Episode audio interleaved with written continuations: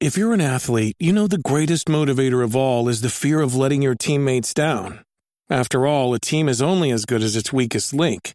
So you owe it to those wearing the same jersey as you to be your best every time you step on the field. That's why there's no vape in team. When you vape, you can expose your lungs to toxic chemicals that can damage your lungs. If you're a step behind, the team's a step behind. Brought to you by The Real Cost and the FDA.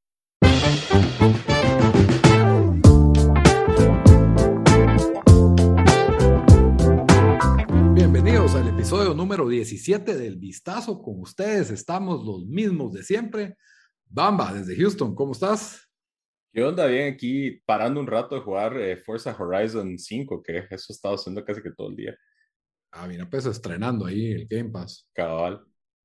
Muy bien. Dan desde Washington, desde Guatemala también. Ah, sí, cabal, hay que cambiar, sí. hay que cambiar. Ahí está de visita. Lo deportaron. No, Porque me rehusé a vacunarme, ¿verdad? Entonces me deportaron. Antes de seguir con sus chistes, les recuerdo que todos los comentarios de opiniones que sean emitidos en todos los podcasts son ajenos a Soy 502. Todos son propios de cada una de las personas hoy presentes. Pero sí, Dan, pues sí, ¿qué pasó con la vacuna? No, de antemano me, va, me voy a, a, pedir disculpas porque tengo una CIA que lo más urbano oír aquí, que parece que fue hecha hace como 85 años, está oxidada, no sé por qué suena así, pero es la única, es la CIA que tengo aquí, así que, así que, así que lo van a tener que hacer huevos, ¿verdad? No sé qué más decir.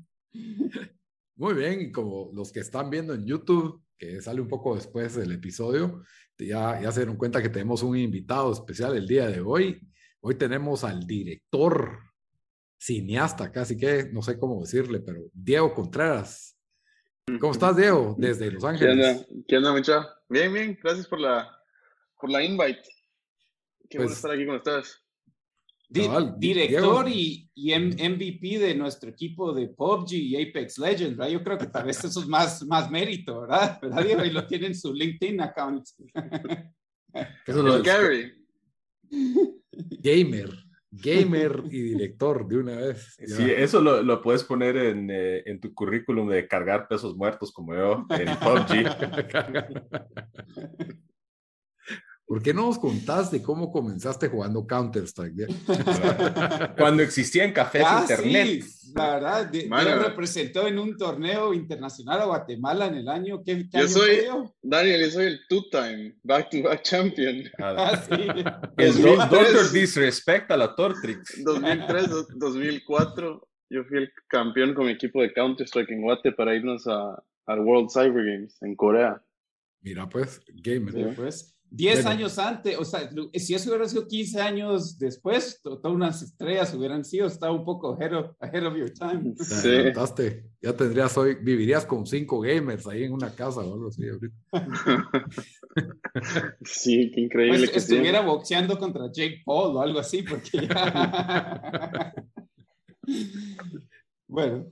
Bueno, no van a creer que somos así respetuosos con invitados, ¿verdad? Porque yo sabemos que, pues ahorita Diego fue mencionado en una de las notas de Soy 502 por su nuevo proyecto. Diego, como sabemos que los oyentes a veces no llegan al final de entrada, contanos dónde te encuentran en redes sociales y cómo se llama tu, tu nuevo proyecto. Pues eh, lo vamos a poner en el título, pero y contanos el vos link, de tu... Y el link también lo deberíamos de incluir en, en el post. Sí, en la descripción. Uh -huh. Sí, eh, mi website para ver mi trabajo de director como de comerciales, cortos, videos de música, toda esa onda lo pueden ver en thisisdiego.net, o sea que www.thisisdiego.net. En Instagram me pueden seguir bajo Hi Diego C, Hi como hola, Hi Diego C. Y ahí, más que todo en esos. Muy bien. Entonces, eh, pues lo que había cubierto, no sé, para los lectores de Soy 502, que pues también son parte de nuestra audiencia, salió una nota, ¿verdad? De director guatemalteco, creó un, un cortometraje basado, inspirado un poco en, en, los sucesos de la, de la pandemia, ¿verdad? Eh, se llama The Last Embrace y la traducción es como el último abrazo. El último abrazo. Uh -huh. El último abrazo. A ver, ¿por qué nos contás un poco de, cómo empezó este proyecto? Porque pues obviamente fue inspirado en la, en la pandemia, creo que no, puede, no es fácil de ver, ¿verdad? Pero ¿qué, ¿qué fue lo que te hizo como que, hey, porque es uno de los creo que pocos proyectos personales que ha sacado así como de acceso público. Sí, sí, llevaba casi cinco años de no hacer como un proyecto propio, ¿ah? personal, más que todo estaba en comercial. Entonces fue como, fue como un momento así como de, de decir, me voy a tomar este mes para hacer un proyecto personal de fuera del trabajo, ¿ah? pero lo escribí, lo escribí literalmente hace, uf, no puedo creer que ha pasado tanto tiempo, ¿ah? Lo escribí como en, como a finales de marzo o abril del año pasado. A la gran cuando empezando la pandemia. Cuando empezaba COVID. Ajá. Y eh, en Los Ángeles se fue al extremo. Yo sé que pues todo el mundo tuvo su forma de, de vivir la cosa y Guate, Guate también tuvo su forma. Guate tuvo toque de queda y toda esa onda, ¿no? Pero, Sí, pero tenemos LA, viviendo en Los Ángeles, sentí como un cambio tan extremo cuando empezó COVID que fue que, o sea, hasta tus vecinos no salían de la casa, si estabas caminando en la cuadra, la gente se movía de un lado para el otro, o sea, cruzaban la calle para no pasar frente a uno. O sea, el, el aislamiento in- fue in- increíble, o sea, literalmente nadie quería verse, nadie salía, si ibas a la playa no había un alma. O sea, fue, leyenda, sí, entonces yo dije, wow, lo que, como que me dieron ganas como de, de hacer un film basado en, el, en lo que estaba pasando. Entonces, eso era el principio de COVID, ¿no? O sea, que te imaginas que ha pasado año y medio desde, desde que lo escribí, pero en ese, en ese tiempo lo que yo me imaginé en mi cabeza fue como, wow, o sea, pareciera como que, como que a esto va el mundo, o sea, como que estamos separándonos cada quien en su propio... Entonces se me dio esta idea de que cada quien está viviendo en una casa de vidrio pequeña donde cada quien vive ahí separados, o sea, puedes ver a los demás como por las ventanas, pero no puedes interactuar con nadie. Entonces creé esta como metáfora de, de, ese era como, el film para mí es como un, ¿cómo se dice? Un warning, como un aviso, como Advertencia. una advertencia de que, de que si, si, si somos tan fáciles de, o sea, siento que todo el mundo nos pasó tan fácil de decir, no veo a mi familia, no veo a mis amigos, no salgo, tenés Uber Eats, tenés Netflix, o sea, yo empecé a darme cuenta de cómo está viviendo el ser humano ahora y es increíble, o sea, todo el mundo puedes subsistir en tu casa sin salir, ¿va? No tenías ni que Como verle un, la un cara. switch que apagamos bien, que prendimos Literalmente, bien ¿eh? fácil. Literalmente yo decía, mano, ni siquiera le ves la cara al que te trae la comida o solo lo dejan en Sí. tu puerta. Sí. O sea, todo el sistema cambió de un momento para otro. Entonces yo dije, es una advertencia porque yo dije, si, si seguimos viviendo así y así de fácil lo adaptamos, ¿va? Porque estamos felices con Netflix, con los juegos. O sea, es como Wally, literalmente. Como que a eso va. Está evolucionando el mundo a un punto donde no, no necesitamos ese, esa conexión humana o conexión con la sociedad porque estamos felices con saber que lo podemos hacer por internet en la comodidad de las casas. ¿va? Entonces yo dije, esto a mí me parece que es como, como, da miedo, pues.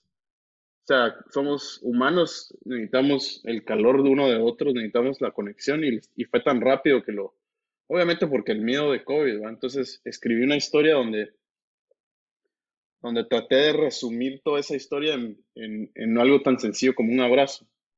Entonces ves un hijo que está buscando a su mamá en el miedo. Cuando él la busca a su mamá al principio del film, eh, del corto, ves como viento y ves como este sonido de, de viento y, y está el cuate caminando en un desierto vacío, que el, el punto de todo ese intro es el miedo. O sea, hay miedo afuera. Entonces la gente estaba como en desesperación buscando a su familia o tratando de hablar con todo el mundo, pero no, no encontrabas a nadie porque todo estaba vacío. Entonces el, el Sí. corto tiene como etapas. Por, por cierto, solo para interrumpirlo, Diego, eh, la gente puede encontrar esto en, en, en Vimeo. Sí. Eh, pueden, pueden buscar The Last Embrace. Nosotros también, si están oyendo este podcast o están viendo el video, vamos a poner el link en la descripción. Eh, solo dura ocho minutos, entonces hasta pueden poner pausa, ir a Sí. ver el video y, y regresar a Va a estar en mi website. La voy a subir, no le sé mi website, pero lo voy a poner.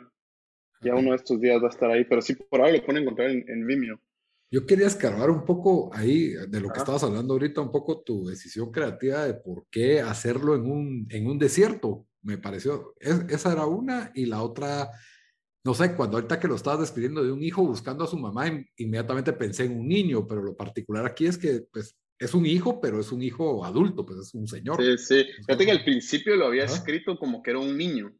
como alguien de, de 12 años buscando a su mamá. vulnerable. Y después lo que me di cuenta es que nosotros de nuestra edad son los que tenemos papás más vulnerables. Ajá. Los que estamos en nuestros 20, 30, hasta 40 y tenés papás en sus 60, 70, ellos están vulnerables. Entonces dije, para mí da más significado alguien que ya está en esa edad Que ya salió de la casa, ¿no? Sí. buscando en emergencia a su mamá que ya está en sus 60 o 70 y en el film ves ese adiós, va, que se separan por el miedo, se dan, toman seis pasos de distancia. Y es interesante, solo que mencionaste eso, porque cabal, hasta- se escribieron hasta bastantes artículos de los papás de las personas de nuestra generación, que este fue como un momento en que nosotros nos convertimos en los como caregivers de ellos y los que están Sí. preocupándonos como ellos se preocupaban de nosotros cuando éramos niños. Y sí, no sé si se acuerdan que la gente estaba diciendo grandma killers a, lo- a los que Ah, sí. andaban saliendo a las calles. Qué bueno. ridículo. Entonces yo dije también, eso para mí, el film como que te da ese momento donde el cuate toma el riesgo de acercarse a su mamá porque él dice, amo a mi mamá, ¿va? No voy a dejar que ningún miedo ni ninguna situación haga que no le dé un abrazo. Pero al final entiende que la sociedad necesita esto, entonces se separan. Y podemos hablar más del resto de, de cómo se da la historia, pero tu pregunta sobre el desierto, Ajá. realmente fue lo que yo sentía estando en LA, o sea, que nadie salía de sus casas. Yo conozco gente que no salió por casi un año, o sea, un poco exagerado. Yo sí estaba saliendo, yo me iba a caminar, íbamos en bici, a veces iba a manejar por downtown LA y no mirabas a nadie. ¿va? Hasta más alegre manejar así. Sí, era increíble, o sea, yo dije, pero ¿por qué la gente no está, o sea, es una experiencia tan única, ¿va? Yo sé que hay miedo allá afuera, pero el hecho de poder ir a manejar por una ciudad y no ver a nadie era como, wow, o sea, entonces dije, sí, ¿qué estamos pasando todos ahorita? Es que todo el mundo está en confinamiento, entonces el mundo se siente como un desierto, Ah, no hay nadie allá afuera, entonces era el punto de, de esa metáfora. Eh, por por ¿De cierto, dónde? ¿en dónde lo filmó? Que me, me pareció revirgo ese desierto, parecía casi que Marte, no sé. Sí. Se me hizo algo Dune, Cabales, sí, algo sí, Dune. Sí, pero lo filmamos antes que Dune y antes siquiera que el trailer de Dune, Ah, así que Dune nos copió a nosotros. Sí, llamada Denis Villeneuve. Ya le, ya le va a llegar su, su demanda. Vamos, vamos, vamos a ver un review en Rotten Tomatoes de uno o de cinco estrellas de Diego sobre tu. No, hombre, la cantidad de gente que me ha escrito diciéndome por vos, ¿por qué le robaron a Dune? Y dije, mano, nosotros filmamos hace más de un año, o sea, ni siquiera habían salido los trailers. ¿no? Eh, Vos tenés que decir que te inspiraste en el libro de Frank Herbert, ¿no? De la película de Denis Villeneuve. nos inspiramos en la cara de Sting. Cabal. Sí, lo filmamos en Utah, Daniel. Oh. Sí, pues. Eh, ¿Cómo se llama el lugar? ¿Cómo se? ¿Tiene algún nombre? es no? un lugar que se llama Ibex, I- I-V-E-X, Ibex, Utah, pero ¿Eso es es donde increíble. están las montañas como moradas y eso? ¿o No, no, es fíjate que es como, realmente es bien con el medio de la nada. Ese es el Y lo- logo de Utah Jazz que encontré. Lo increíble es que no, está como, vas en el highway. Es cierto, pero también existe eso. Perdón, sí, adiós.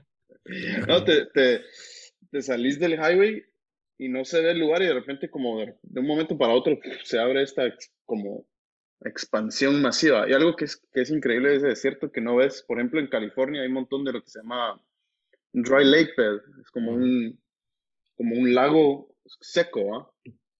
Usualmente no tenés montañas frente al lago. Usualmente solo es como una planicie de sal y arena masivo, pero en este lugar sí tenés como, tenés como esta planicie de arena increíble y después tenés unas montañas masivas del lado derecho. Entonces, como que cuando filmamos, usamos esa idea como de que hay un, la luz se mueve entre la montaña y, el piso, ¿va? Entonces siempre están entre sombra y no sombra. Era bien cool. Visualmente le daba como algo de, como de que aquí hay peligro y aquí hay luz, ¿va? Y siempre se están moviendo entre la luz y la sombra. ¿Y qué dirías vos que es como que el, el reto más grande de filmar en un desierto? Porque pues, es como un área inhóspita, ¿verdad? O sea, Mano, En medio de la que- nada. Ajá. fíjate que el- la primera noche llegamos y armamos el cubo, que hicimos un cubo de vidrio que costó un montón de dinero y se armó, lo, lo armamos ahí porque no puedes transportarlo, es vidrio totalmente. Entonces armamos este cubo de vidrio, tomó como un montón de horas y después como el, el productor y ciertos como de ellos decidieron poner camiones para cubrirlo del viento, porque en la noche ese lugar el viento es Es increíble, o sea, es como una... Se lo podía llevar. Como si hubiera un ventilador gigante así, tirando viento. Es más, si ves el, el corto, ves viento por todos lados. Sí, sí, Eh, pero entonces el cuate me llama como a las 2 de la mañana, porque ya todos estaban en sus moteles dormidos y él se quedó a dormir ahí en un RV, rodeando el cubo ¿ah? para protegerlo. Me dice, mano, hay un viento, hay lluvia, hay como nieve, esta cosa no va a sobrevivir. ¿verdad?". Dice que todo estaba volando por todos lados, A la- que el cubo andaba así, ah, rebotando así. Y yo le dije, bueno, mira, o sea, ¿qué vamos a hacer? va?". Y le dije, yo le dije, confía en Dios y en la mañana vemos qué pasa. ¿va? Si se destroza, pues tiene su punto. ¿va? Y el cuate, bueno, va, tranquilo, se fue a dormir. Cuando llegamos en la mañana, totalmente perfecto, fue increíble.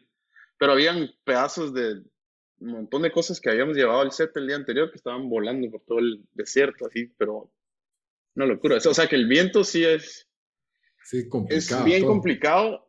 eh, era bien difícil porque hasta pararte ahí, o sea, para los actores fue como una tortura. No lo notas ahí, pero el frío, más que estábamos filmando en casi a mitad o finales de noviembre en Utah, que se pone bien frío, Ah, o sea, era fríísimo durante el día también. Se- con el viento se vuelve helado y después Ah. se vuelve caliente, es una cosa bien extrema. Pero para mí, pues por más que es difícil, fue como lo que era necesario para darles como la, la emoción a los actores, ¿va? De estar en un lugar peligroso. Entonces Sí, siento pues. que ese toque les dio a ellos como algo mucho más intenso y emocional que si lo hubiera sido todo perfecto así. Entonces, Sí, ese sí. tipo de detalles que vos llegas y decís esta locura de clima no lo ves normalmente, ¿va? Pero te da algo mucho más cinemático. Sí, pues, era se- otra y cabal, como decís, se, y se traslada bien en el, en el corto, o sea, sí se ve como que dramático todo eso. ¿va? Sí, sí, es increíble. El Sí. lugar es como un túnel, literalmente. Es más, es por el viento que está así, ¿va? Es como que el viento, como que si está erosionando todo ese desierto todos los días. Diego, y entonces tenían un cubo y me imagino que la, cuando replicaron a un montón de otros cubos fue todo eh, CGI. CGI. CGI. Sí, fíjate que el cubo lo, lo filmamos cuando estaban adentro, para ver como a través del vidrio. Pero la toma donde ves como, como 100 cubos es todo CGI. O sea, los actores están parados en el desierto sin nada y todo está agregado en, Sí, en está CG, integrado ¿no? ahí. Entonces, basado en el cubo que construís real, que lo fotografías en como 360, ellos lo rearman en 3D, en CG, y ahí hacen, es una locura que, que montas como, o sea, solo filmamos cinco personas en una línea y después filmamos en green screen como 30. Ah, Entonces, todos los que están ahí en cubos de cubos, de cientos de cubos, son un montón de personas que filmamos en mi garage en green screen. Pues, pues. Ajá. mira, pues, qué pelado. Sí, porque Sí. es como una toma, como un dron altísimo, ¿verdad? Y Hay dos, ajá, hay una que se va moviendo para atrás y ves a la, la mamá en su cubo. Ajá. Y teníamos extras que llegaron al, al, al desierto y el resto se filmaron en LA, como 30 personas. Y la toma aérea ya es 100% CG, ¿va? Ah, ya. ya, ya, Solo sí. hicimos un drone en el desierto y después ellos en, en CG agregaron.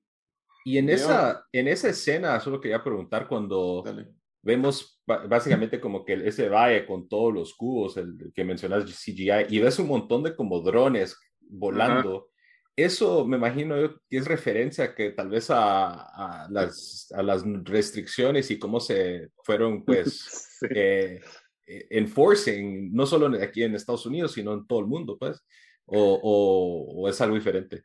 No, totalmente, hay dos elementos. Si ves, hay, hay unos drones de seguridad que pasan haciendo Ah, es cierto. Please Ajá, stay- que estaban como que patrullando. Vigilantes. please stay six feet apart, dicen, ¿va? mientras pasan. Ujú. Esos son de seguridad y los otros drones que pasan llevan cajas de Amazon, pero las vol- le volteamos el logo y le hicimos una carita triste en vez de la carita feliz Ah, de eso Amazon. no lo noté. Porque No, yo dije, no. mano, si algo notaba yo también es que, y me cayó un poco mal, es que todos los restaurantes quebrando aquí en LA, muchos de mis restaurantes favoritos desaparecieron. Un montón de, de gente cerrados, eh, o sea, literalmente el small business muriendo y tenés a Amazon montando warehouses por todo LA, ¿va? Y los carritos de Amazon por todos lados, ¿va? Entonces dije, wow, o sea, mientras todo el mundo está sufriendo, Amazon explotando en tamaño, en Sí, los grandes se volvieron más grandes. Más los grandes. pequeños fueron los que, los que sí. sufrieron. Entonces, esa cajita ahí es un comentario de eso, o sea, que mientras nos están forzando a confinamiento, tenés Amazon libremente con todos sus drones. Diego Contreras critica a Jeff Bezos, el director guatemalteco. Diego Contreras apoya a, las, a los unions de Amazon. O, odia a las corporaciones. No, pero eso sí es bien cierto, Diego. Y, ese, y, y, y qué buen detalle, porque yo no lo noté en el corto, pero sí, eh, Cabal también se vio aquí. O sea, cuando medio ya reabrieron, íbamos a, a, pick up comida porque mm, solo así se podía. Y hablando con la gente usualmente de los restaurantes locales y se notaba que estaban sufriendo, o sea, diciendo que tuvieron que despedir un montón de gente y todo eso. Y como vos decís, salías a la calle y los carritos de Amazon de un lado para otro, como que se nada, o sea, más, con más fuerza que antes. Pues. Sí, que esos carritos de Amazon hasta agarraron como fuerza, como así, se volvió un fleet, donde literalmente de todos lados Amazon.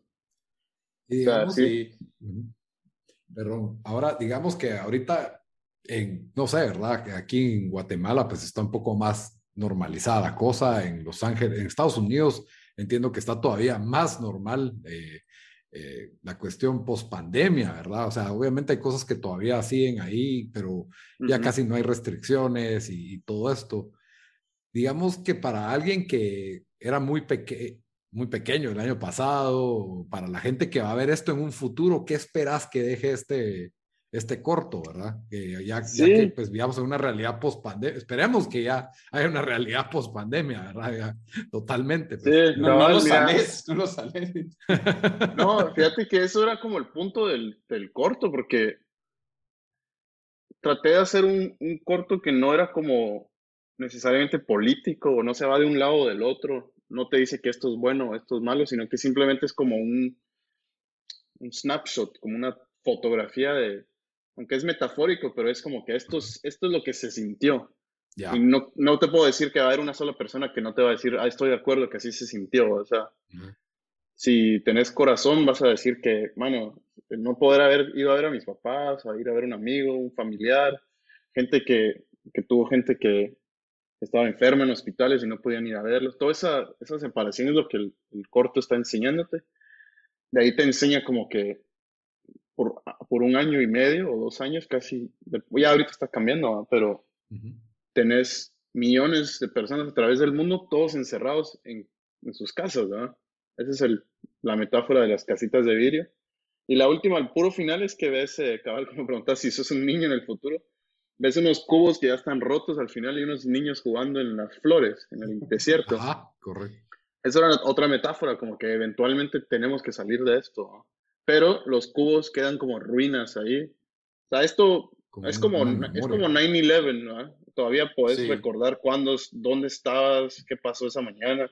Siento que esto va a ser parecido de aquí a 20 años, todo el mundo va a recordar que pasamos dos, tres años de COVID, que fue una locura. Ahí no sé a dónde va esto, pero ese era el punto del corto, es como tratar de, de saber que lo puedes ver de aquí a 20 años y recordarte, wow, que sí, vivimos algo así, ¿no? Sí, yo creo que esto es como em, las historias que uno oye de la gente que vivió, eh, bueno, cuando se cayó el stock market en 1929, que fue una crisis mundial, y, y, gente que, que vivió eh, eso hasta años después, todavía como que eran, o sea, le tenían, cuidaban su dinero, le tenían miedo a ciertas cosas, como que quedó, quedó impregnado eso, que yo creo que, que, a nosotros, no sé, no sé si, si porque vivimos en un mundo donde todo se mueve más rápido, si se nos va a olvidar, pero si se nos va a olvidar va a tomar años, creo yo, ¿verdad?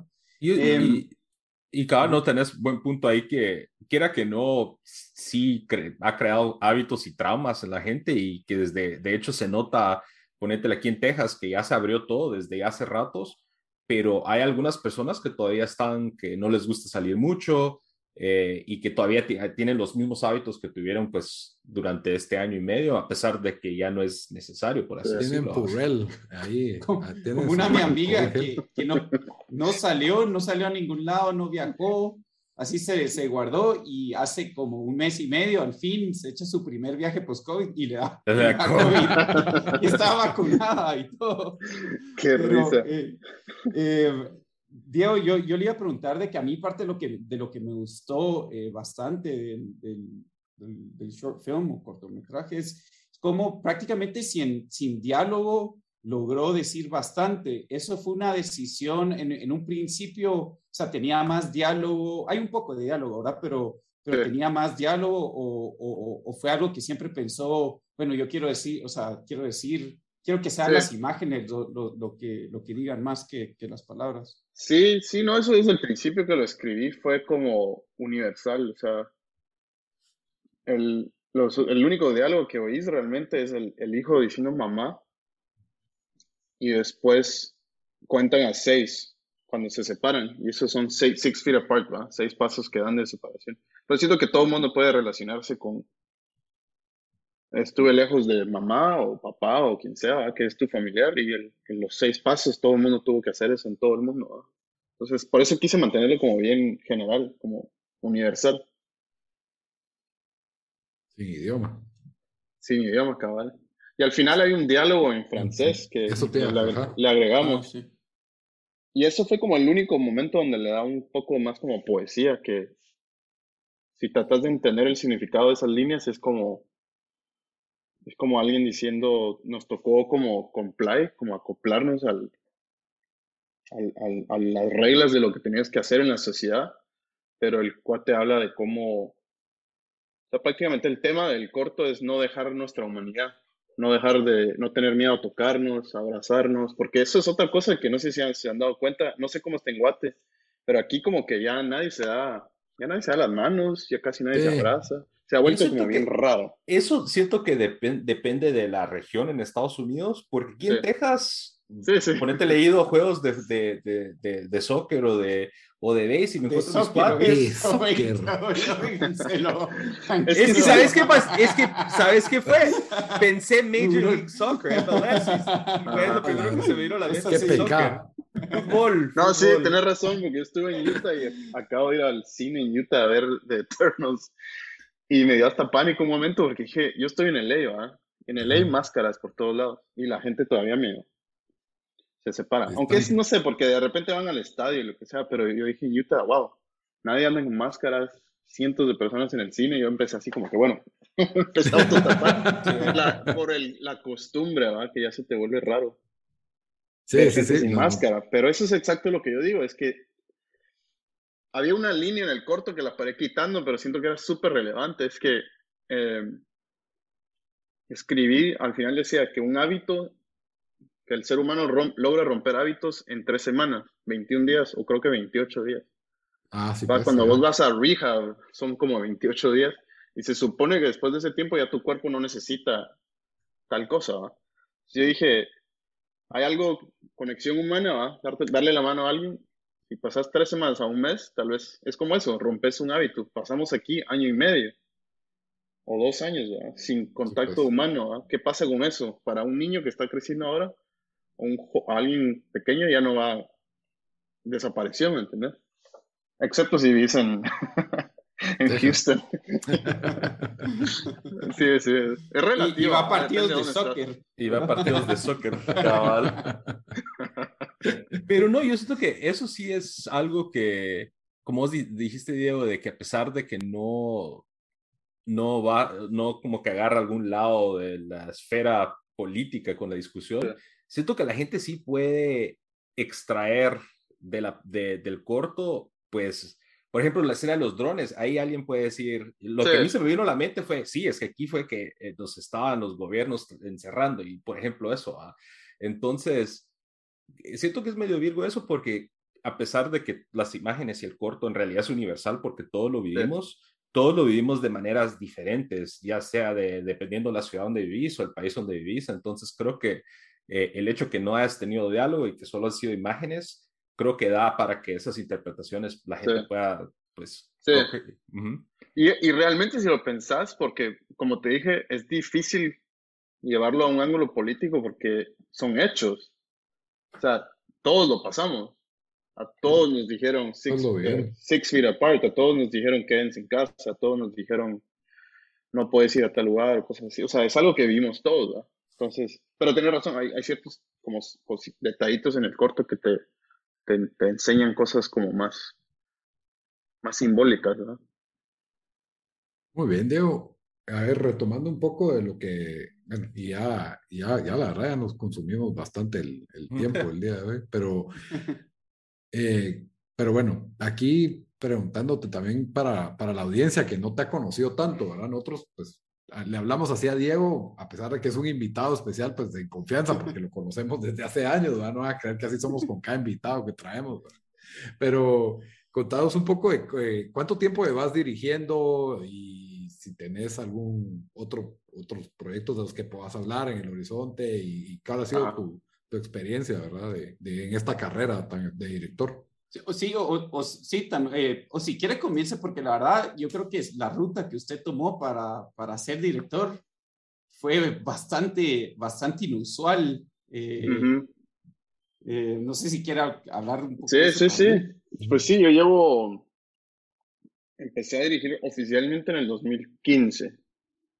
Ya seis o sea, que han sido casi 6, 7 años. Ajá. 2014 empecé a hacer comerciales y videos de música, pero oficialmente ya como decirte que ya mi LinkedIn dice director de tal compañía, eso ya oficialmente ah. fue el 2015.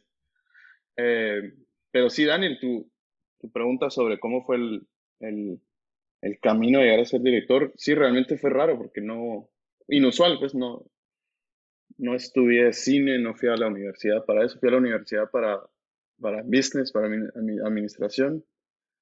Eh, paré terminando, paré trabajando en agencias de publicidad como por seis, casi siete años.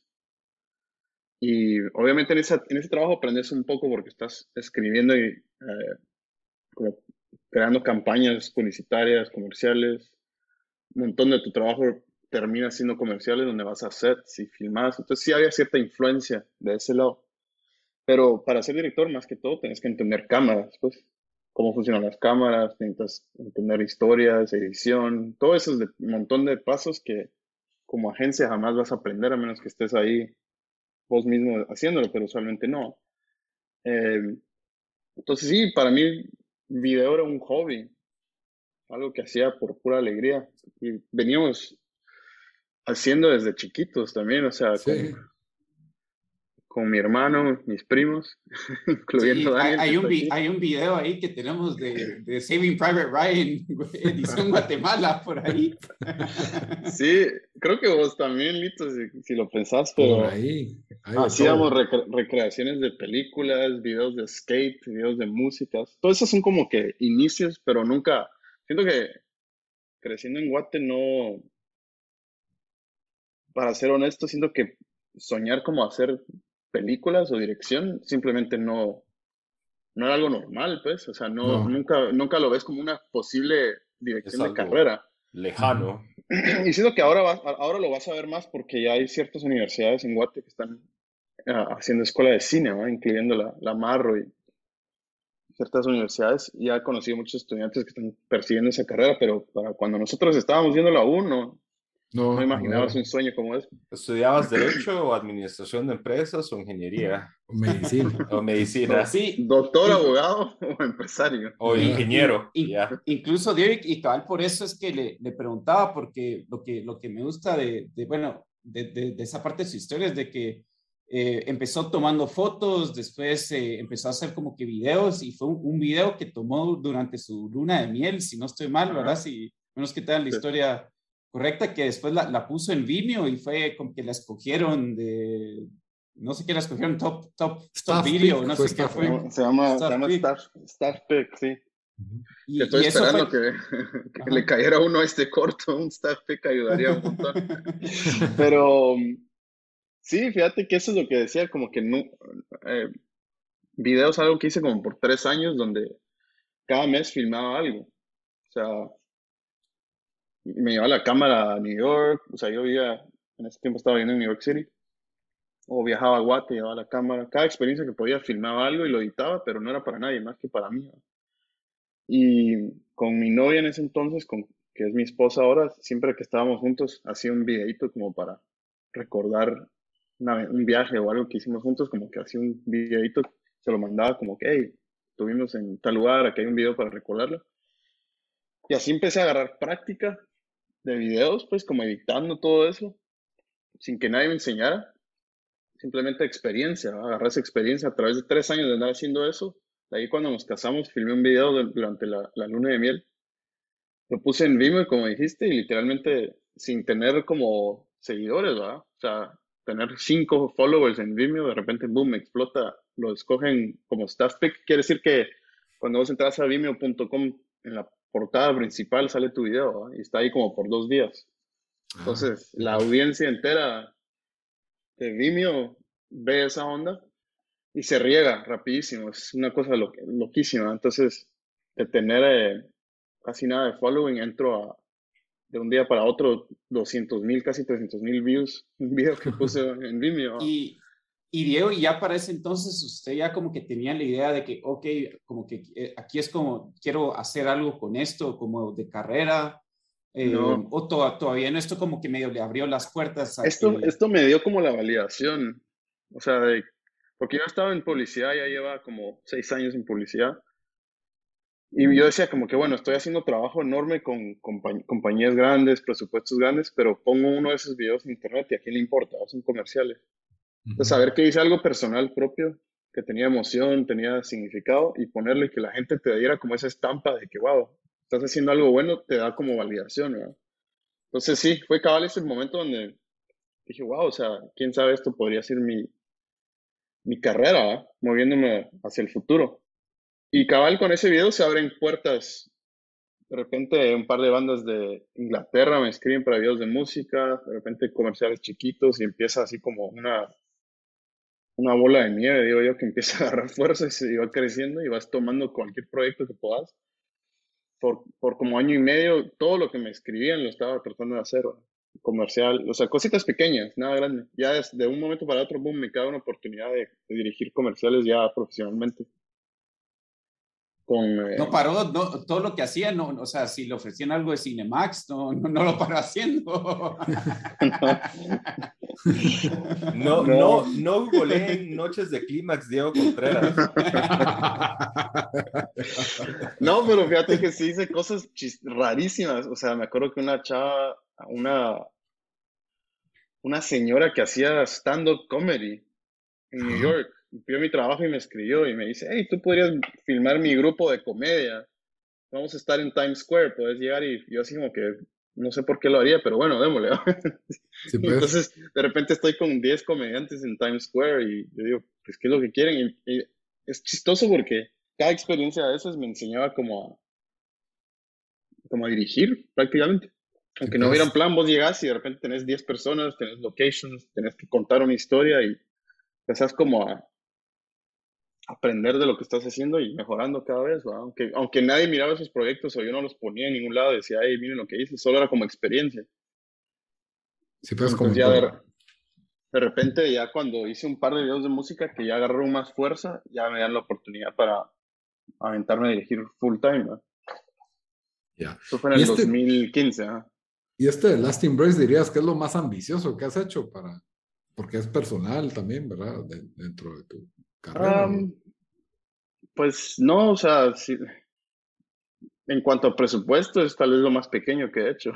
Ah, Entonces, lo hicimos con poco, o sea, eran como ocho personas en el set. Sí, pues. Financiado por yo y el DP, el director de fotografía, o sea, no, no, no le metimos mucho dinero, simplemente. Y durante pandemia durante pandemia, se mantuvo bien chiquito y casi todo el mundo trabajó de gratis. Pero esas son ese tipo de cosas que ya puedo hacer ahora, ya teniendo como que más nombre en la industria. Entonces puedo como tener esa fuerza de traer equipos que se unan al proyecto porque quieren ser parte del proyecto. Entonces, si, si vos le, le sacaras el valor de todo ese equipo que trabajó en el film, sería carísimo. No, de plano. Así el efectos especiales, la música, el sonido, toda esa onda ya, ya sería súper alto presupuesto, pero como mucha gente lo hace por cariño, porque como que es, es, refrescante para nosotros hacer algo propio, algo personal, con mensaje, porque en comerciales lo estás como vendiendo productos. Pero sí, o sea, en cuanto a ambición, eh, el proyecto más ambicioso, pero vos te referís como personalmente. Sí, me, imagino, sí. sí. en cuanto a algo personal diría que tal vez sí. He hecho otros, otros más grandes, pero tal vez en mucho tiempo que hice, sí. y, y, actualmente, Diego, eh, porque creo que lo ha mencionado, y eh, a menos que lo mencionó antes, pero creo, creo que no, eh, porque mencionó que, que está haciendo anuncios, pero si nos puede contar un poco de, de, de, con qué empresa está y qué exactamente está haciendo, y, también creo que Lito se lo había preguntado, pero, pero esto de que, pues ya visto este, este este Passion Project, ¿verdad? Ya tal vez le, como que le, le, dan más ganas de hacer algo, otra cosa así, ¿verdad? ¿O cómo, está eso? Sí, en comerciales he hecho montones ya, como les contaba, llevo siete, siete años haciendo comerciales, tal vez lo más grande que podría reconocer son, yo tres años con Apple lanzando el, el teléfono, el iPhone Pro. Pues de hecho el, el, hice el, 11, 12 y 13. Pues que eso ya, en cuanto a como en, ambición de los proyectos, esos son los más masivos que, que he hecho. O sea, esos son los enormes. hacen el film que usan para el lanzamiento, ¿verdad? Si no estoy mal, y en la conferencia y todo. Sí, cabal es el video que, y el video que cierra la conferencia usualmente, ¿verdad? Porque Pro es el producto más importante del, de la conferencia, entonces es increíble ver todo el trabajo y saber que tu proyecto cierra la conferencia. Entonces, sí, pero es un, son proyectos enormes, o sea, son proyectos que tienen presupuestos más grandes que películas que ganan Oscars. es una locura saber como que tenés esa, esa presión en tu espalda, como que esta onda tiene que quedar increíble, porque eh, sí, es un, montón de presión, pero son bien alegres, o sea, es, casi un mes de, de, producción, eh, donde te, te dan la, la oportunidad no solo como de, de filmar, pero escribir las escenas. O sea, como que vos, vos tenés mucho, mucho que ver con el desarrollo de los comerciales, mientras que otros comerciales ya te dan como un guion y te dicen esto queremos, pero en este caso ellos te van dando como que los, los features, o sea, que queremos vender todos estos detalles de un, de un nuevo teléfono, ya es tu trabajo como director escribir las escenas, los personajes, como ayudar a, a, a visualizar y a crear toda la onda desarrollarlo. Sí. Entonces, No, te iba a cambiar un poco y el, el contexto en, en, la industria donde estás, ¿verdad? Porque estás trabajando en Los Ángeles, que es como que no los, digamos que el centro de todo, de todo lo que es eh, cinematografía, cine, producciones. Eh, ¿Cómo, no sé, eh, cómo ves el, el digamos, a, hay, hay más guatemaltecos, porque me imagino que más de alguno tiene que haber, porque vos sos básicamente una anomalía, por así decirlo, porque como hablamos al principio, no, hay, no habían carreras de cine aquí establecidas, no, hay una, no hay una estructura para, para eso, ¿verdad? Eh, no digamos, tal vez en Centroamérica, porque México sí, sí la tiene, pero, pero de Centroamérica y Guatemala has, tenido experiencias allá en ese entorno o muy poco? Fíjate que poco a poco voy conociendo más. En cuanto a directores, no he conocido todavía. Ah, ya. Eh, ojalá veamos más, ¿verdad? Porque hay, hay gente buena haciendo trabajo cool en Guate que ojalá tengan oportunidades para expandirse acá. Pero sí, he, conocido a veces en el set. Vos llegas a un set, ¿verdad? hay un montón de gente trabajando ahí y de repente te encontrás con alguien que trabaja en alguna de las categorías que es de Guate. Cada vez que, que cachas a alguien de Guate es con una gran alegría, pero, pero en sí, en cuanto a directores no he conocido, he conocido, trabajo con uno que hace efectos especiales, VFX, muy bueno. Eh, he conocido uno de cámara, uno que trabaja en departamento de cámara, y conocí uno que trabaja en lo que se llama efectos, también efectos especiales, pero físicos. Como ah, crear nieve en el set o lluvia o cosas así. Entonces, eh, todos ellos cuando me han conocido me dicen, no, como que unámonos, hagamos algo juntos, porque hay mucho talento aquí, pero nadie se conoce. Entonces, todos ellos te dicen, mano, cuando hagas películas, cuando entres a, a ese salto, quisiéramos trabajar con vos, ¿verdad? solo por, por hacer algo que tenga que ver con Guate, porque ya muchos de ellos ya es como que ya, ya están aquí en Estados Unidos establecidos y ya no ven, ya no, pues tienen conexión con proyectos que están pasando en Guate, entonces sería alegre como involucrar a toda esa gente para esos proyectos. Cal, basado en eso, eh, Diego, porque me imagino que, que, debe tener bastante gente que le escribe o cosas que, mensajes que reciben en LinkedIn o en, Instagram, pero em, para, y, obviamente está cambiando ahora en Guate, ¿verdad? El, panorama, eh, o sea, hay unas películas que no están siendo conocidas, eh, directores, etcétera, pero para, para gente que, que que vive en Guatemala o en Centroamérica, en países donde la verdad no está muy desarrollado todavía todo esto, que em, hay alguna, eh, tal vez, eh, algún consejo o que, que, pudiera dar a alguien que quiere tomar una carrera en esto, pero no sabe ni, ni cómo comenzar o, o, todo eso? Eh, o ¿Hay algo que, que, se le viene a la mente o algo que usted pudiera sugerir? Sí, mira, es... Yo tengo una buena metáfora para esto. Yo siempre digo, yo crecí patinando a skate en Guate. Y la razón que en Guate no habían buenos skaters es porque no tenías nadie enseñándote, o sea, por ejemplo, nadie se aventaba de un riel, ¿verdad? O sea, no había un niño que vos vieras hacia, hacia allá y decías, wow, este cuate se está aventando del riel, este cuate está haciendo las locuras que hacen acá. Pero, pero si tuvieras a alguien que te hubiera enseñado cómo hacer eso, o mínimo te hubiera dado el aventón de vos decir, vos puedes probarlo, ¿ah? tal vez te hubieras aventado en el riel y a la veinteava vez lo hubieras caído. ¿ah? Digo como que lo, que lo que falta en Guate es como gente que le enseña a los demás que es posible. O sea, la, diferencia entre un niño que crece en, en LA y a los tres años está viendo 20 otros aventándose del riel es que se va a atrever al, rato, ¿ah? porque está, eso digo, es como es necesario tener gente como mentores y gente que te enseñe como que, ok, sí se puede. Entonces, he visto amigos de Guate que sueñan con trabajar en esta industria y los he invitado a veces como a shoots o a producciones. Bueno, en cuestión de un año veo cómo están, boom, impulsándose, ¿va? Volando, haciendo proyectos increíbles. Y todo lo que tomó es como darte cuenta que es, es trabajo duro, pero no requiere ninguna magia, pues. O sea, yo creo que film, como dije, yo no fui a, yo no fui a estudiar cine, no, no aprendí, no me puse a leer 100 libros Simplemente agarré una cámara y empecé a filmar, ¿verdad? Es lo mismo que yo, si, si sos un skater pero no tenés quien más ver que te enseñe cómo hacerlo, o te aventas solo y lo aprendes, pero sí siento que es como importante que la gente entienda que no requiere ningún genio de creatividad extrema, solo requiere tiempo.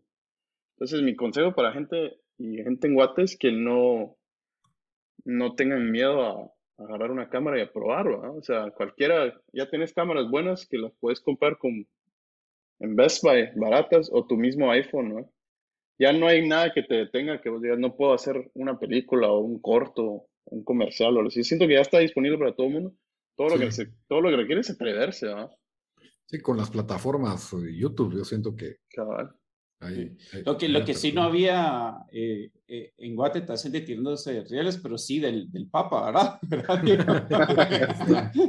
Yo quedé quebrado en el Papa ya nunca volvió para Se acabó tu carrera. le debes tu carrera de director al Papa. Pero, sí es como cierto, no sé si yo, yo ya viendo en el ley, yo veo unos niños patinando y digo, mano, ¿por qué son tan buenos? Y es porque están rodeados de gente que se atreve a hacerlo, que les enseñó cómo. Ni siquiera les tuvo que enseñar, solo con verlos ya decís voy a probarlo. Eh, son realidades diferentes, o sea, todos esos niños tienen para su patineta, tienen su tienda de patinetas, tienen su parque de patineta. Aquí, donde hay parques de patineta, hay uno en todo el país o dos, pues no sé, o sea, Sí, tiene que ver un poco con eso, pero, pero no, no puede ser excusa, ¿me entiendes? Porque lo que he, oído es gente que cuando vos me decís, Daniel, que si me escriben, sí, me escriben todo el tiempo y me dicen, es que no tengo buena cámara, no tengo buenas locaciones, no tengo buenos actores. Y digo, mano, hay locaciones en Guate, no fregues, hay millones de locaciones increíbles. Más interesantes que cualquier locación en LA, pues, en Los Ángeles. O, o sea, tenés paisajes épicos, tenés cuánto lugar con textura, con cultura, con gente interesante. O sea, que lo tenés a la esquina, lo tenés ahí, va. Entonces, eso es lo único que yo le digo a la gente. No, no hay excusas de por qué no probar de contar una historia, una historia buena. Alguien que fue como inspiración enorme para mí fue, ¿se acuerdan cuando Carrie Fukunaga hizo Sin Nombre? Sin Nombre, ¿cuál es? La de... Es la de, de, la Mara Salvatrucha, la hizo como en 2009. Sí, sí, sí, sí, sí, me ah. acordé, pero no sabía que era de Fukunaga. Fukunaga la hizo, ajá, fue su, ah, sí, fue creo que su primera película. Ahora está haciendo James Bond, pero Fukunaga empezó haciendo una película en Guate y en Salvador y, True sobre la Mara Salvatrucha.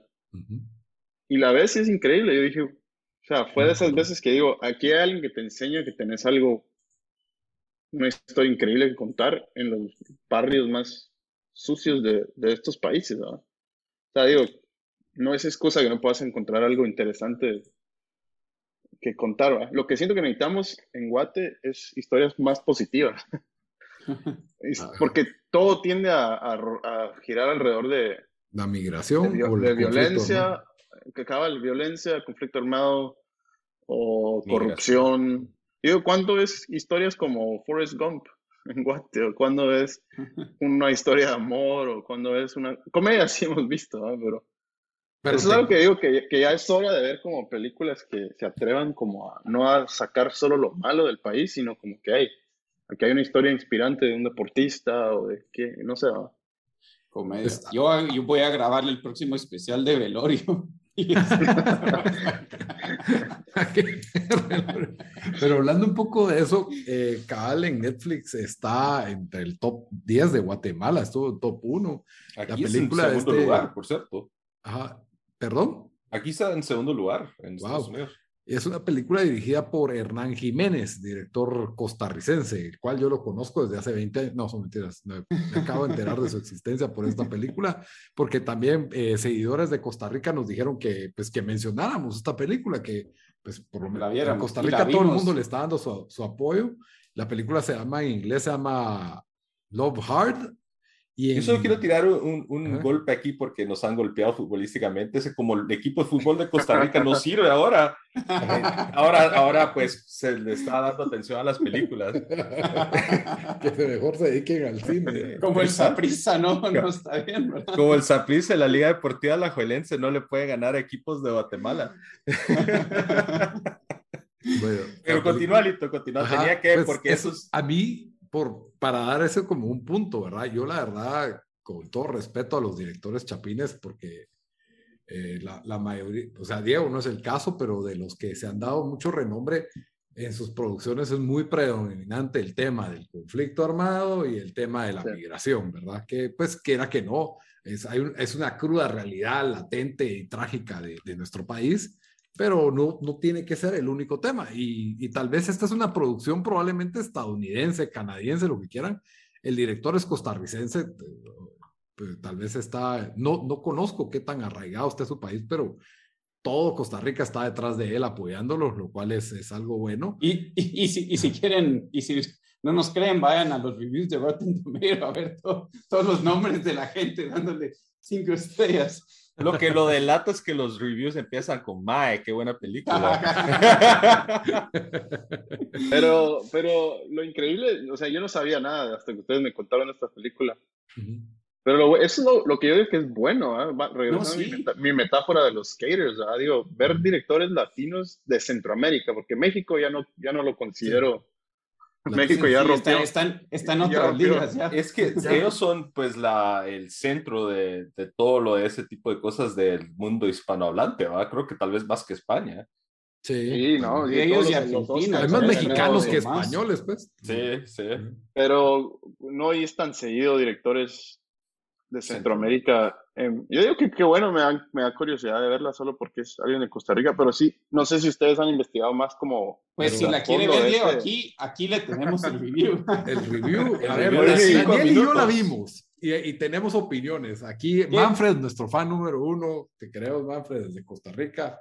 A ver, Daniel, empecemos Primero comenzar, comenzar con, con el nombre, que, que me gustó que... el nombre Love Hard es una referencia a que la chica de la película hace el argumento que de Die Hard, esta es una película comedia romántica navideña, o sea, ya sabemos acá, de Netflix, ¿ok? En una hora cuarenta vamos a ver lo que siempre, todos los clichés románticos de una película romántica en esta película. Eso no quiere decir que sea mala, tampoco quiere decir que sea buena, pero el punto es de que se llama Love Hard, haciendo referencia a Die Hard, que ella menciona es una película navideña y muchos no quieren aceptar que es navideña. Para mí sí es una película navideña. No lo es, pero bueno. No lo es, pero bueno. No lo es, pero bueno. Es clásica navideña, pero en fin. Eh, pasa en Navidad, por cierto, para los que han visto Die Hard. Pero, pero bueno, eh, es una historia de, del amor moderno por medio de, de, estas apps tipo Tinder y se conocen y se enamoran, pero ¿qué si él era un catfish? Eso es básicamente la premisa inicial de la, de la película. Spoiler alert, ¿verdad? Pero está en el trailer. está en el trailer. otro, hablando, Diego medio, o sea, cuando nos contó su historia, ese cuate, ese Neve Schulman, ese se la, él hizo esa película así como que de la nada, de ahí se lanzó, pues, su carrera, ese cuate, el que hizo Catfish, la, la serie, la, ah, la película, ¿sí? ah, sí. Es otro ejemplo. pero se quedó en, se hizo su programa en MTV. Tiene como 30 temporadas de Catfish la serie. Probablemente se hizo millonario con eso. A ver, Dan, danos tu mini review de Love Hard. Mira, como, o sea, vos lo dijiste, es un rom-com de Navidad eh, en Netflix, o sea, uno sabe, es, sabe a lo que va, ¿verdad? Eh, yo, yo sí, con estas películas a mí no me gusta porque sí son demasiado cursi para mí y, y, em, sí, no sé, o sea, solo, solo es la misma fórmula siempre, ¿verdad? Entonces, estoy un poco muy, muy crítico con esto. Pero al, al, al, final del día la película fue mejor de lo que pensé. Hay unos twists, eh, aparte del que ya reveló Lito, pero no es está creo que en el trailer, ¿no? Eso está en el sí, trailer. está en el trailer. Yo, yo no vi el trailer, yo solo ah, entré de una vez, por eso es de que pensé que habías hecho un gran spoiler, pero eh, eh, sí, o sea, también hay, hay líneas donde te, te, te, te paras riendo, que yo creo que es lo que, unas que también fallan bastante, o sea, no, pero, pero pero mínimo pude aguantar la, la hora y media que si hay algo que, que conocen Vito y Bamba de mí es de que si a mí una película no me gusta, yo hasta me salgo de cine. Y aquí, eh, sí, o sea, la terminé, está bien, o sea, para lo que es una eh, rom-com de Navidad, eh, me gustó, mi, digamos, hicieron algunas cosas que, que, sí me gustaron de cómo sacaban los mensajes, algunos personajes buenos, especialmente, ¿cómo se llama el, el personaje principal, el actor? El, Jimmy O. Young. Jimmy sí, creo que él, que él él es el principal. Sí. Ajá. Jimmy O'Yan es el, es el como el, el, héroe romántico. Sí, exactamente. Qué cool. Eso es buenísimo. ¿eh? Sí, entonces, entonces sí, y creo que tiene buen ritmo también, no es una película o sea, que, que, que tarda demasiado en, en, en, resolverse, entonces para, para ver y, y, reírse un cacho, o sea, está bien, ¿verdad? Entonces, eh, no sé qué pensaste vos, tú. Sí, o sea, sí tiene elementos de cursilería que son no de comedia romántica que miramos, por ejemplo, las películas de Julia Roberts en los noventas o esto, sino nivel comedia romántica Netflix, o sea, demasiado, o sea, es, es una fórmula las comedias románticas que ya, ya sabemos que no se quieren al principio, se van a parar queriendo, de ahí viene el gran problema que todo lo arruina, pero de alguna manera al final el amor todo lo puede, ¿verdad? Entonces, eh, ya sabemos que esa es la fórmula, ya sabemos que por ahí van a cantar en un pedazo, eh, alguien se va a caer, o sea, esto es, todas las comedias románticas son así. No va a ser el Love Actually de la próxima generación esta película, aunque sí es, hace tributo a Love Actually, lo cual a mí me gustó en lo personal. Eh, creí que iba a ser, yo creí que iba a ser una mala película. He visto malas películas de Navidad en Disney Plus, he visto malas películas de Navidad en Netflix y esta no es una de ellas. Esta, esta me pareció entretenida. Jimmy Obiang para mí, a él me gustó su stand-up, me encantó en Silicon Valley, hizo lo que pudo con Space Force, pero ahí nadie se, nadie se salva de Space Force. Aquí se echa el peso de la película porque los primeros 10 minutos que él no sale, yo ya estaba que quitaba la película.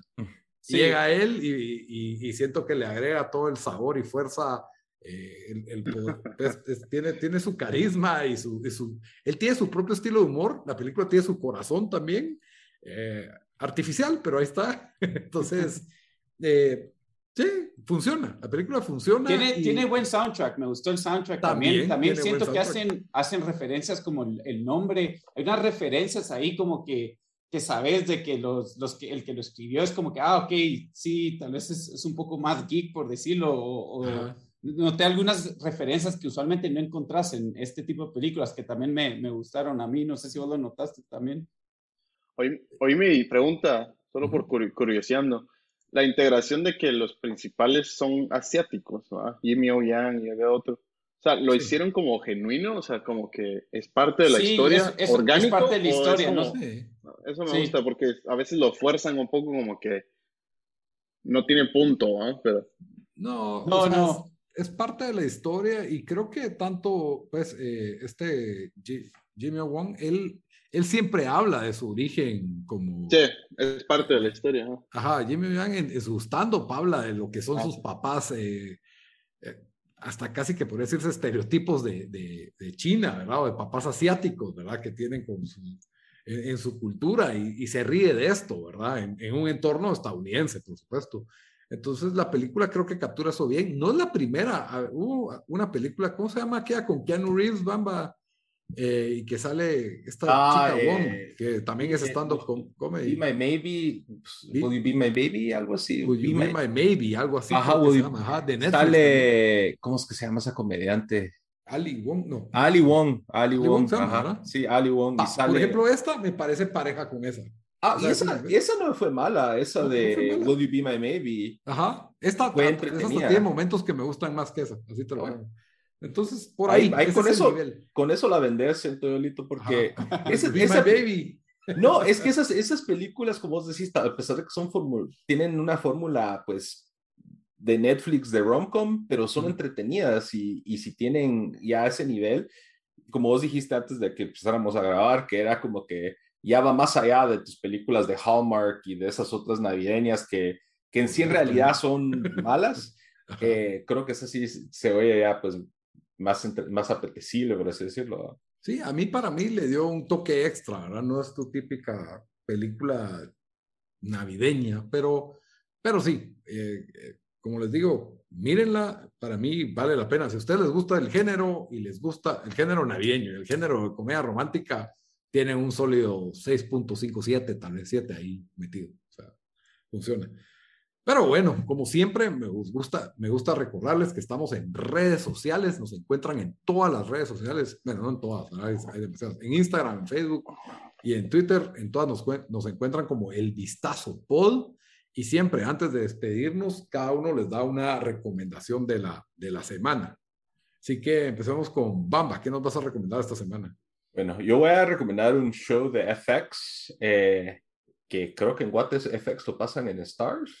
Puede ser, pero dependiendo. Eh, eh, que se llama Reservation Dogs. Ah, sí. eh, fue creado por eh, eh, un, el creador se llama Starling Harjo, pero también Taika Waititi participó como creador y como productor.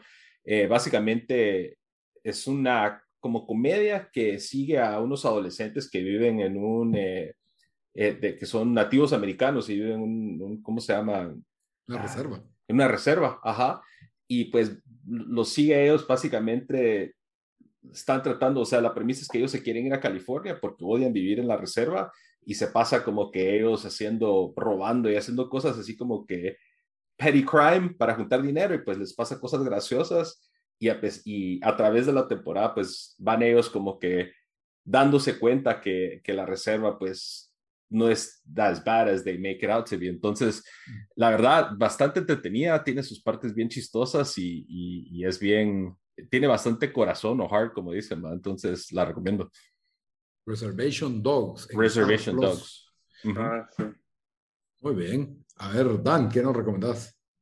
Bueno, yo les traigo una película que volví a ver hace como dos semanas. Eh, creo que la mencioné, pero no, no, solo la mencioné en el episodio, no, no la recomendé. Y la verdad es, es bien buena, a mí, a mí me, me, gusta y no sabía que estaba basada en un libro, pero, o sea, está basada en una historia de verdad, de, de un libro que, que escribió esta eh, una autora que se llama Lynn Barber, pero la película se llama An Education, salió en el 2009 eh, no quiero revelar mucho de lo que es, porque incluso el trailer no revela mucho lo que es, pero es, pero es un drama de, de pues, esta joven que, que, se enamora y está todavía está en su último año de, eh, de, de colegio, eh, está por graduarse y, y, se enamora y después unas decisiones, tal vez que mirándolo hacia atrás no serían las mejores, ¿verdad? Pero em, eh, es, es bastante buena, eh, fue nominada eh, a Oscar como mejor película, como mejor actriz y no sé qué, qué y uno más que, que, ahorita se volvió un otro, pero no ganó ni uno de los tres, pero,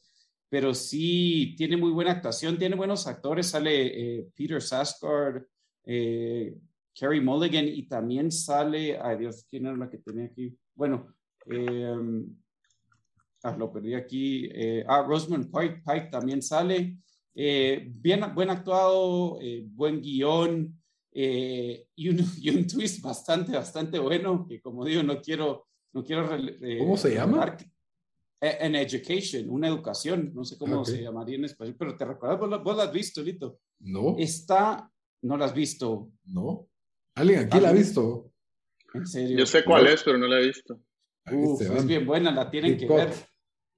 No, pero fue nominada como Best Movie en Del los Oscars. 2009, ¿cómo? Se me pasó Sí. desapercibido. Pero eh, mírenla, está disponible en Amazon Prime, no sé si está disponible en Netflix en, en Latinoamérica, Lito, no sé si, te, si puedes, re- eh, puedes chequear eh, rápido, pero sé que está en, en Amazon aquí.